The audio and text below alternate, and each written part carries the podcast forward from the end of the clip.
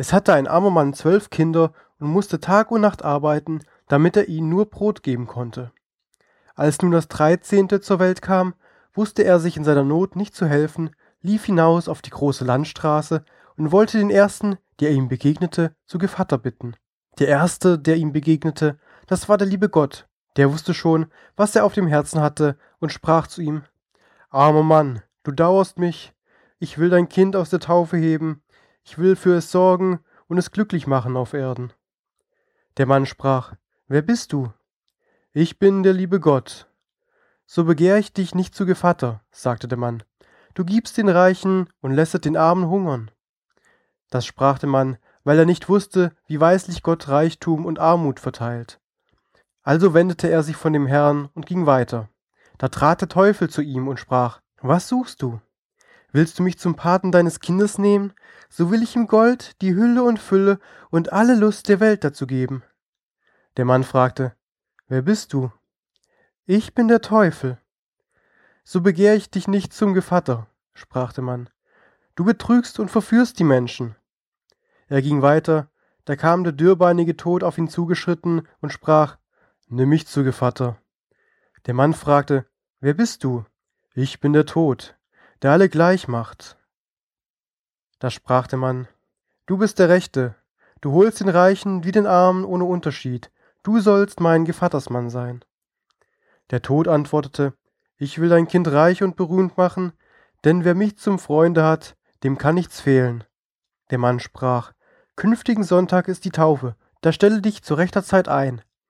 Der Tod erschien, wie er versprochen hatte, und stand ganz ordentlich Gevatter. Als der Knabe zu Jahren gekommen war, trat zu einer Zeit der Pate ein und hieß ihm mitgehen. Er führte ihn hinaus in den Wald, zeigte ihm ein Kraut, das da wuchs, und sprach Jetzt sollst du dein Patengeschenk empfangen. Ich mache dich zu einem berühmten Arzt. Wenn du zu einem Kranken gerufen wirst, so will ich dir jedes Mal erscheinen.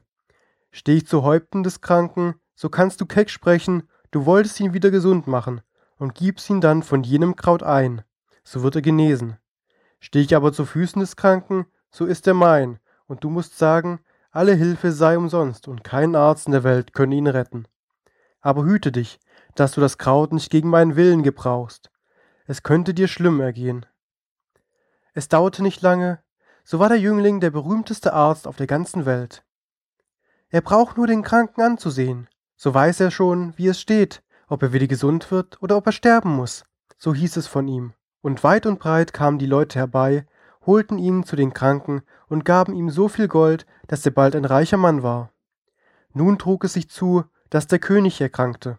Der Arzt war berufen und sollte sagen, ob Genesung möglich wäre. Wie er aber zu dem Bette trat, so stand der Tod zu den Füßen des Kranken, und da war für ihn kein Kraut mehr gewachsen. Wenn ich doch einmal den Tod überlisten könnte, dachte der Arzt. Er wird's freilich übel nehmen, aber da ich sein Pate bin, so drückt er wohl ein Auge zu. Ich will's wagen. Er fasste also den Kranken und legte ihn verkehrt, so dass der Tod zu Häupten desselben stehen kam. Dann gab er ihm von dem Kraute ein, und der König erholte sich und ward wieder gesund. Der Tod aber kam zu dem Arzte, machte ein böses und finsteres Gesicht, drohte mit dem Finger und sagte, Du hast mich hinter das Licht geführt.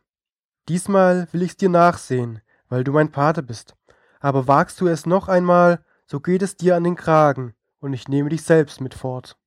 Bald hernach verfiel die Tochter des Königs in eine schwere Krankheit. Sie war sein einziges Kind. Er weinte Tag und Nacht, dass ihm die Augen erblindeten, und ließ bekannt machen, wer sie vom Tod errettete, der soll ihr Gemahl werden und die Krone erben. Der Arzt, als er zu dem Bette der Kranken kam, erblickte den Tod zu ihren Füßen.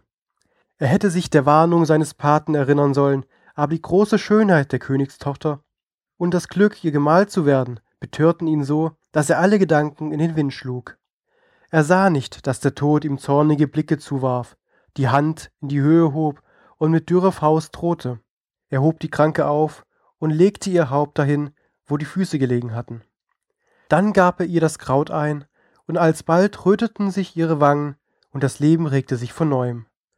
Der Tod, als er sich zum zweiten Mal um sein Eigentum betrogen sah, ging mit langen Schritten auf den Arzt zu und sprach Es ist aus mit dir, und die Reihe kommt nun an dich, packte ihn mit seiner kalten Hand so hart, dass er nicht widerstehen konnte und führte ihn in eine unterirdische Höhle. Da sah er, wie tausend und tausend Lichter in unübersehbaren Reihen brannten, einige groß, andere halbgroß, andere klein. Jeden Augenblick verloschen einige, und andere brannten wieder auf, also dass die Flämmchen in beständigem Wechsel hin und her zu hüpfen schienen. Siehst du, sprach der Tod, das sind die Lebenslichter der Menschen. Die Großen gehören Kinder, die Halbgroßen Eheleuten in ihren besten Jahren, die Kleinen gehören Kreisen. Doch auch Kinder und junge Leute haben oft nur ein kleines Lichtchen. Zeige mir mein Lebenslicht, sagte der Arzt und meinte, es wäre noch recht groß. Der Tod deutete auf ein kleines Entchen, das eben auszugehen drohte, und sagte Siehst du, da ist es. Ach, lieber Pate, sagte der erschrockene Arzt, zündet mir ein neues an, tut mir's zuliebe, damit ich meines Lebens genießen kann, König werde und Gemahl der schönen Königstochter. Ich kann nicht, antwortete der Tod. Erst muss ich eins verlöschen, ehe ein neues anbrennt. So setzt das Alte auf ein neues, das gleich fortbrennt, wenn jenes zu Ende ist, bat der Arzt. Der Tod stellte sich, als ob er seinen Wunsch erfüllen wollte, langte ein frisches, großes Licht herbei, aber weil er sich rächen wollte, versah er es beim Umstecken absichtlich und das Stückchen fiel um und erlosch. Alsbald sank der Arzt zu Boden und war nun selbst in die Hand des Todes geraten.